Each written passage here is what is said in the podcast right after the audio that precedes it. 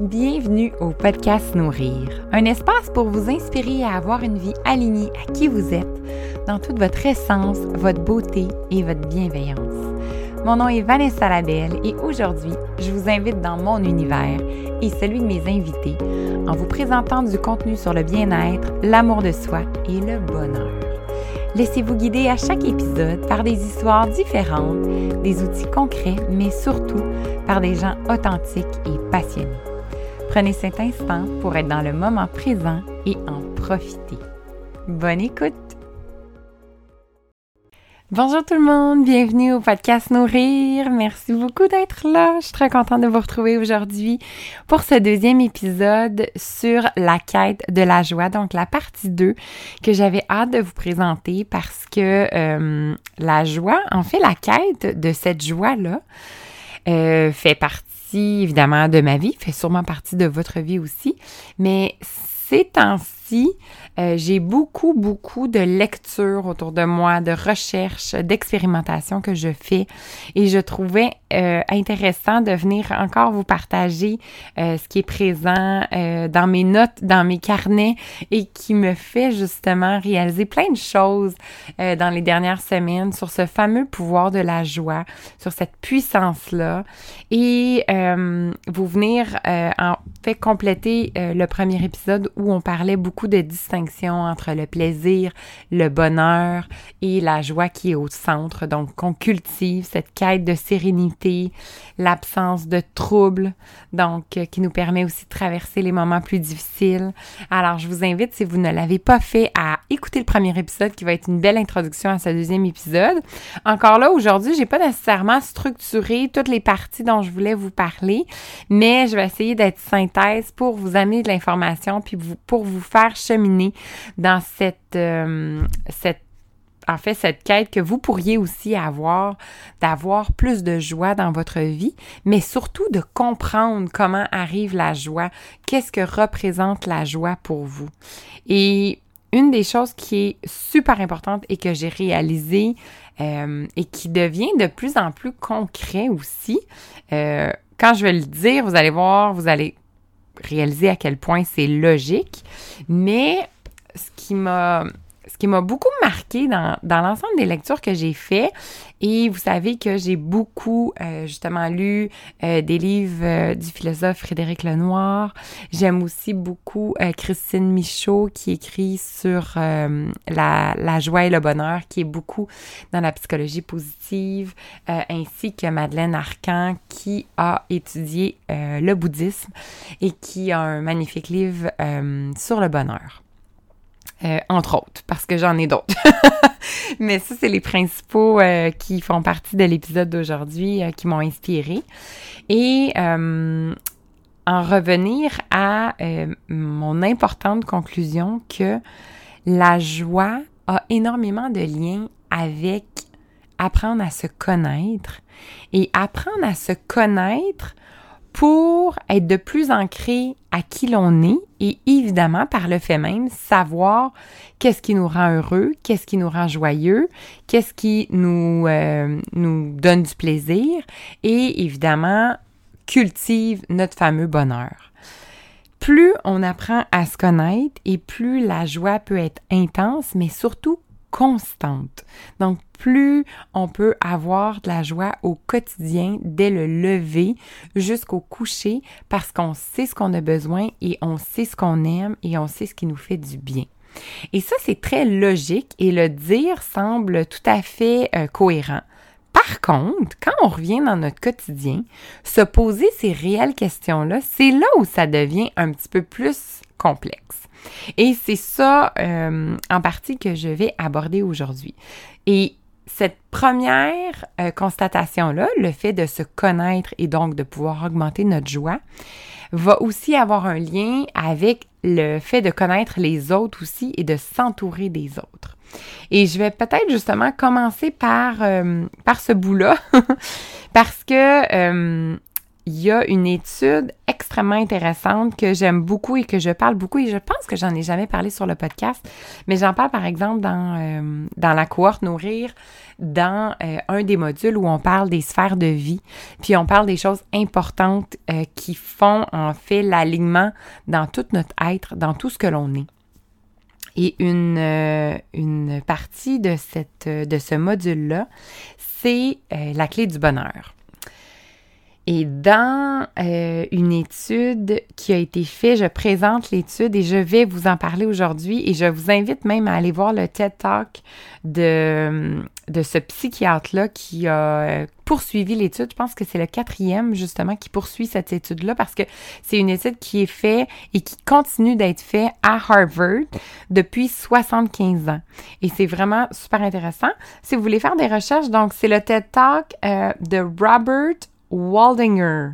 Alors, euh, lui, en fait, présente l'étude euh, sur 724 hommes qui, justement, euh, voulaient apprendre et connaître le secret du bonheur.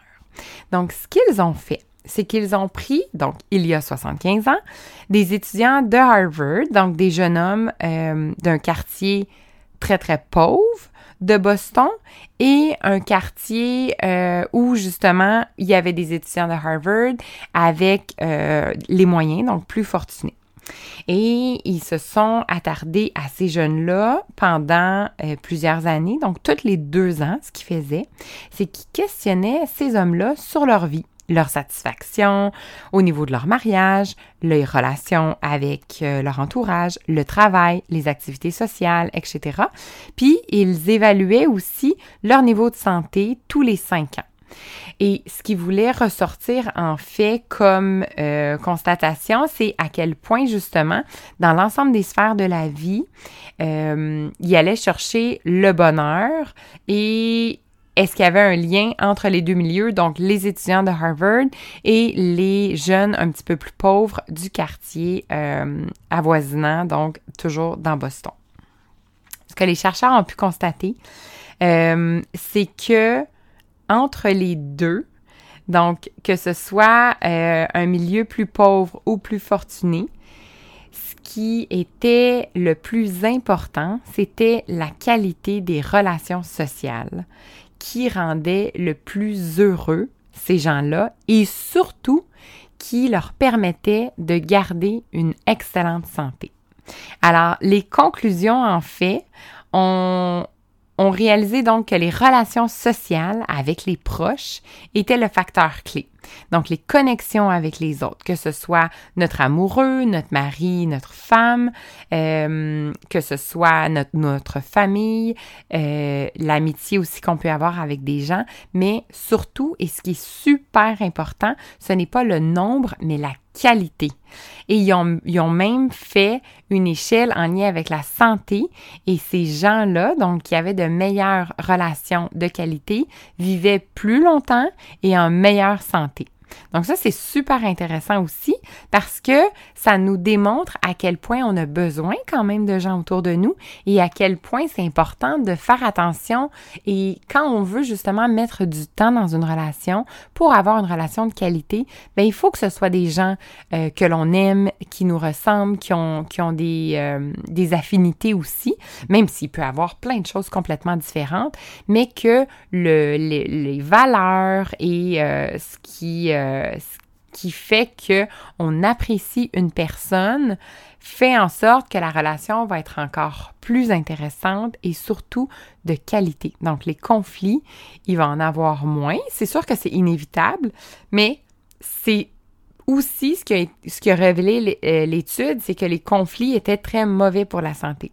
Donc, plus les relations sont saines et plus il y a euh, de bonheur et moins il y a d'insatisfaction qui laisse évidemment place à la colère, qui laisse à un sentiment euh, intérieur différent et donc qui permet moins de maladies à long terme lorsque les relations sont saines. Et il y a même un impact sur la santé mentale. C'était le troisième critère de cette étude-là. Donc, de bonnes relations, autant au niveau de la santé physique, mais aussi de la santé mentale, permet justement de vivre encore plus vieux parce que, comme on le sait, la solitude peut aller jusqu'à la mort, donc peut tuer. Être seul, ça l'accélère le vieillissement du cerveau, ça rend les gens un petit peu plus déprimés aussi, et l'état de santé en général également en souffre. Alors ça, j'ai trouvé extrêmement intéressant de s'attarder à la relation qu'on a avec les, avec les autres et à la qualité aussi des relations que l'on a avec les autres. Et aussi, comme je le disais au début, c'est vraiment d'apprendre à se connaître et accepter de faire le travail d'introspection. Donc le travail qu'on a à faire pour découvrir nos valeurs, nos croyances, qui l'on est et surtout pouvoir être soi-même, pouvoir être soi-même pour soi, donc ne pas jouer un rôle, mais aussi pour les autres, pour qu'ils nous acceptent tels que nous sommes. Parce que on se rend compte souvent que on peut être différent avec certaines personnes. Dans, dans certains contextes, c'est très correct, mais en général, ce qui est aussi important, c'est qu'on se sente 100% libre d'être qui l'on est et de ne pas justement devoir se forcer à être quelqu'un d'autre. Alors quand on comprend qui on, est, qui on veut être aussi, et on comprend certains éléments, donc euh, en lien avec notre enfance, parce que souvent on est on a été mis dans un moule, donc on a pris euh, les croyances de l'un, on a été avec aussi ce que la société nous disait, ce que l'école nous disait, et on s'est forgé et on est devenu qui l'on est aujourd'hui.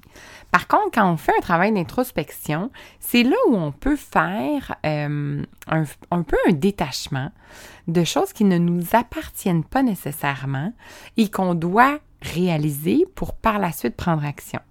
Et ce qui nous convient plus, ce qui ne fonctionne plus, plus on le sait, plus on en prend conscience et c'est là où on va aller chercher notre nature profonde. Et c'est ça qui est intéressant. Et ce que je trouve, c'est que avec la fameuse pandémie, euh, j'ose dire qu'on a vécu et qu'on est sur la fin. On a fait des constatations importantes, on a réalisé des choses. Euh, il y a plusieurs gens qui euh, ont fait des changements radicaux dans leur vie parce que justement, ils ont eu du temps de penser, de réfléchir, de savoir qui ils étaient et de faire ces changements-là, que ce soit au niveau de la carrière, au niveau de l'entourage, au niveau de où ils habitent. Donc, on a vu un exode, par exemple, de la ville parce que les gens se retrouvent en campagne, dans la nature, ça fait du bien. Euh, un changement aussi dans la façon d'être avec l'autre, de toujours vouloir plaire, de toujours vouloir être aimé. C'est quelque chose qui est de moins en moins euh, important pour les autres, justement, parce que ils ont envie d'être eux-mêmes. Et plus on est soi-même, plus on s'approche de notre joie intérieure, plus on se sent libre et justement, plus l'accessibilité à la joie est facile. Et c'est ça qui est intéressant. Et ce que je réalise, c'est que dans, euh, dans mon coaching, dans la façon dont euh, je suis avec les, que ce soit des participants, des clients, euh, je réalise à quel point c'est souvent ce que je vais chercher. Et ça vient aussi avec tout le, volet euh, ressources humaines aussi, quand euh, je travaillais en carrière et que j'aidais les gens justement à découvrir qu'est-ce qu'ils aimaient dans la vie et quel type de carrière ils pourraient avoir, c'est un peu la même chose. Apprendre à se connaître, je trouve que ça fait partie beaucoup de la façon dont je travaille avec les gens et de l'importance et je réalise qu'on se connaît pas tant que ça. Même moi, évidemment, on apprend tous les jours sur soi-même, mais je réalise aussi à quel point il faut faire des moments d'introspection euh, plusieurs fois par année, mais sur plusieurs sujets différents aussi. Et se poser les bonnes questions. C'est pour ça que des fois, des livres, justement, euh, de psychologie ou de développement personnel, c'est intéressant parce que ça nous pose des questions qui nous font aller plus loin, qui nous font prendre un engagement avec nous-mêmes de dire, OK, il y a quelque chose qui fonctionne pas en ce moment où je me pose différentes questions sur moi. Par exemple, dans cette quête-là de joie, ma question, c'est comment je peux en avoir plus dans ma vie, comment je la cultive, mais comment elle est accessible rapidement également, comment les petites choses de la vie peuvent me rendre joyeuse, peuvent me mettre dans un état de joie facilement. Et ça, c'est plus je me connais et plus je sais ce qui me rend heureuse, ce qui m'apporte de la joie, du bonheur et du plaisir, et plus je peux l'injecter dans ma vie. Et c'est ça, je trouve, qui est, vraiment intéressant. Les gens, des fois, qui disent, euh, on a le, il y a des gens qui disent on a le bonheur, j'ai le bonheur facile. Et je pense qu'on a une propension aussi à ce bonheur-là, à cette joie-là. Il y a même une étude, euh, je vous mettrai les liens, c'est une étude euh, de chercheurs en psychologie positive qui disait que 40% de notre propension au bonheur était génétique. Fait que c'est quand même intéressant de dire que 40% a un lien avec notre état. Ce qui reste donc, c'est un 60% Et si je me souviens bien, parce que j'ai pas pris la note, il, y avait comme 10% en lien avec euh, le travail, euh, en lien avec notre situation économique, si je me trompe pas. Et il y avait un autre j'ai un blanc de mémoire. Mais c'était en lien, si je me trompe pas, il y avait le salaire, l'endroit où on vit et notre métier. Oui, c'était les trois facteurs. Et ça, c'était 10% seulement. Ce qui veut donc dire qu'on a un pouvoir à 50% de d'avoir une influence sur notre joie. Et c'est ça qu'il faut prendre en considération. Et c'est là où il faut se poser les bonnes questions et apprendre à se connaître et savoir qu'est-ce qui nous empêche de ne pas avoir autant de joie qu'on le voudrait euh, et surtout de pouvoir s'épanouir, de pouvoir grandir et de plus en plus aller à l'intérieur de nous, vraiment où on a les réponses à nos questions. Souvent, je parle de notre cœur, mais ça en fait partie, notre intuition, notre cœur, notre gut feeling, puis d'aller chercher cette, ces réponses-là et cette joie-là qui est à l'intérieur de nous. Et je pense que ça nous permet d'être de plus en plus dans un état un peu contemplatif de la vie, dans un état où on peut, euh, on peut voir un paysage, par exemple, dans une forêt qui soit super simple, puis tout de suite être rempli de joie, parce que c'est la nature, parce que ça nous fait du bien.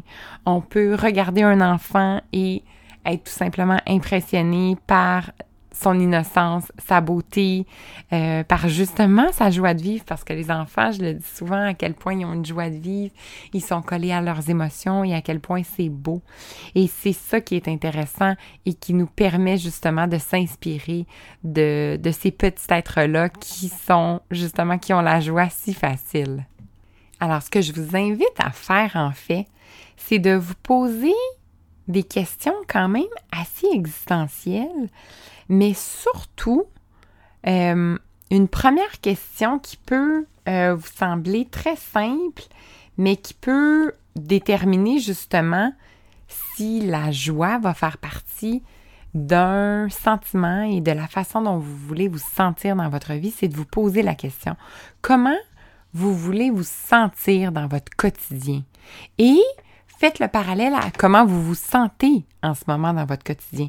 Tous les jours, vous voulez vous sentir X, Y, Z, libre, en sécurité, inspiré, joyeux, patient, compréhensif, etc., etc., etc.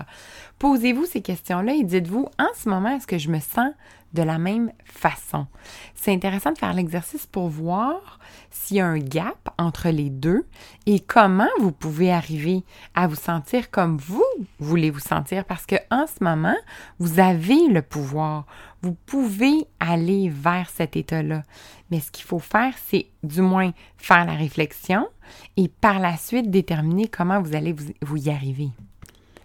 Et par la suite, ce que vous pouvez faire et que moi j'aime beaucoup justement euh, travailler avec mes clients, c'est de voir, en fait, de, prendre une très très très grande feuille de papier. Vous pouvez y aller avec euh, plusieurs feuilles aussi, mais c'est intéressant de faire l'exercice avec un grand grand grand carton et de, de faire comme si c'était votre univers à vous.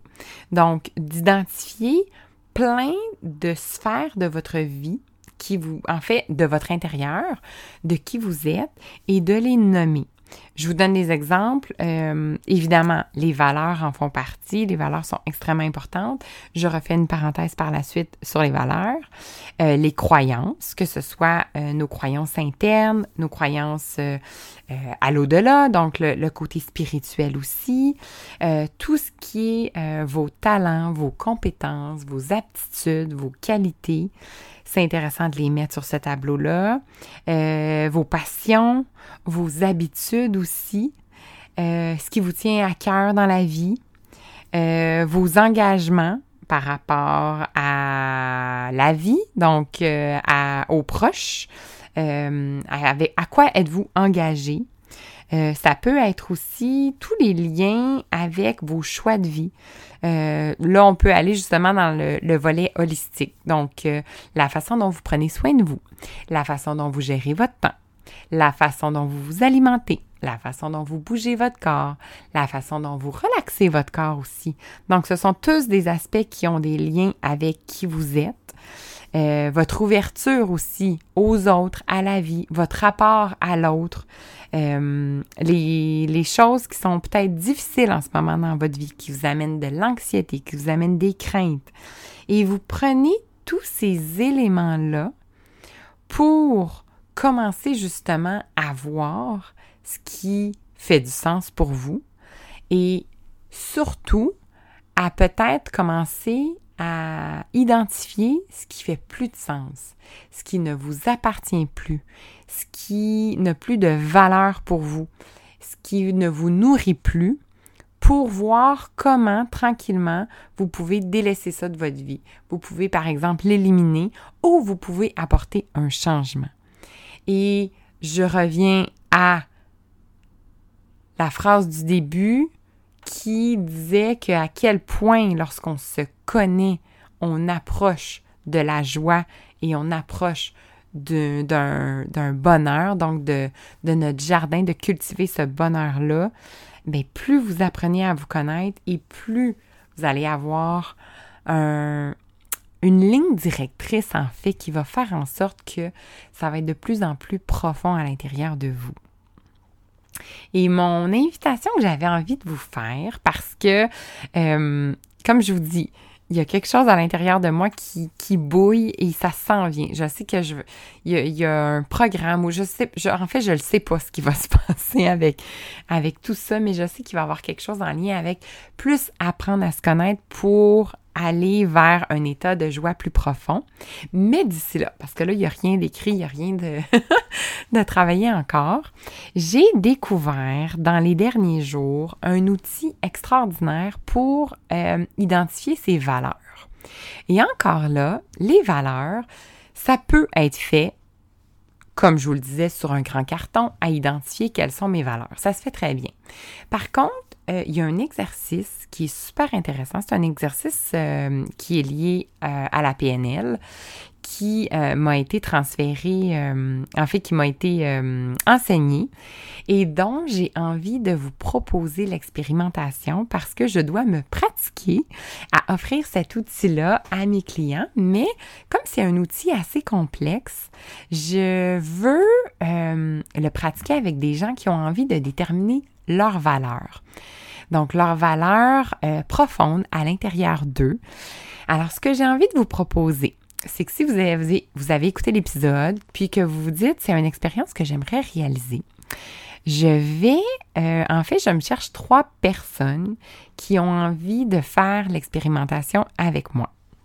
Alors, ce que vous avez besoin, en fait, c'est de vous réserver, je vous dirais, peut-être un 30 minutes de rédaction parce que vous allez avoir un travail à faire.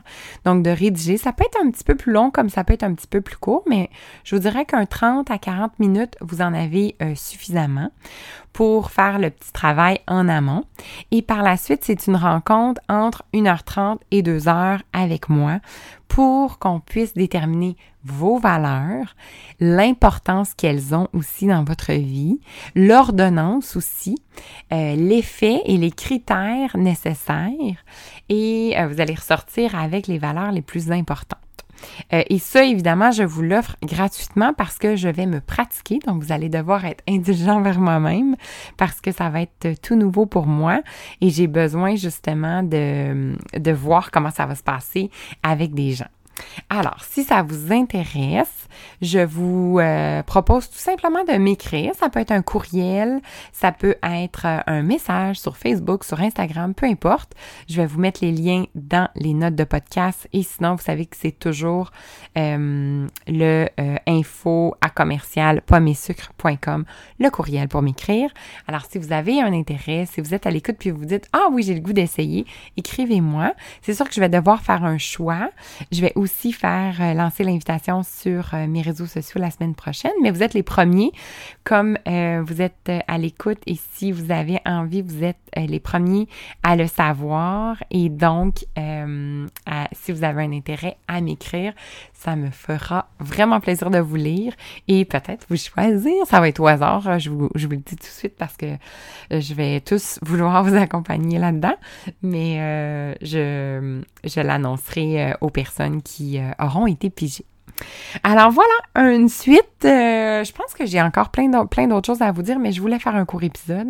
Alors je vais vous laisser là-dessus euh, en vous disant, selon le moment où vous êtes aujourd'hui, prenez-vous une note.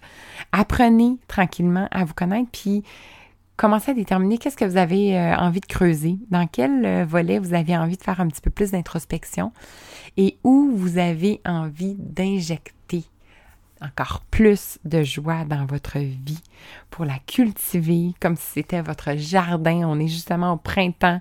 On va commencer euh, tranquillement justement à le préparer à l'intérieur de vous. Il est là, il est disponible aussi. Alors n'hésitez pas, allez-y et faites en sorte que de plus en plus, ça soit présent dans votre vie et réaliser à quel point, avec la gratitude, avec la bienveillance aussi envers vous, avec la compassion que vous pouvez avoir, ça peut être de plus en plus simple et ça peut être de plus en plus beau surtout. cette joie-là que vous pouvez avoir très facilement quand vous recentrez à l'intérieur de vous. Je vous remercie d'avoir été à l'écoute. C'est toujours, toujours une vraie joie. je ne sais pas si vous le sentez euh, dans, dans, mon ton de voix parce que j'ai la voix enrhumée, mais c'est vraiment une joie que j'ai de vous retrouver. Et euh, on se verra justement au prochain épisode avec une merveilleuse invitée comme d'habitude. Mais pour les parents, je vous le dis tout de suite, c'est une invitée de rêve que j'ai eue et l'épisode est extraordinaire. Donc restez à l'affût. Je vous souhaite une belle journée, une belle soirée, peu importe où vous êtes et je vous remercie d'être là. Un immense merci d'avoir été présent et à l'écoute de cet épisode. Si vous avez envie d'encourager le podcast Nourrir, la meilleure façon est toujours sur la plateforme Apple, donc sur l'application podcast, afin d'y ajouter des étoiles ou un commentaire. Je vous souhaite une excellente continuité de journée dans la bienveillance, dans la douceur et on se revoit au prochain épisode.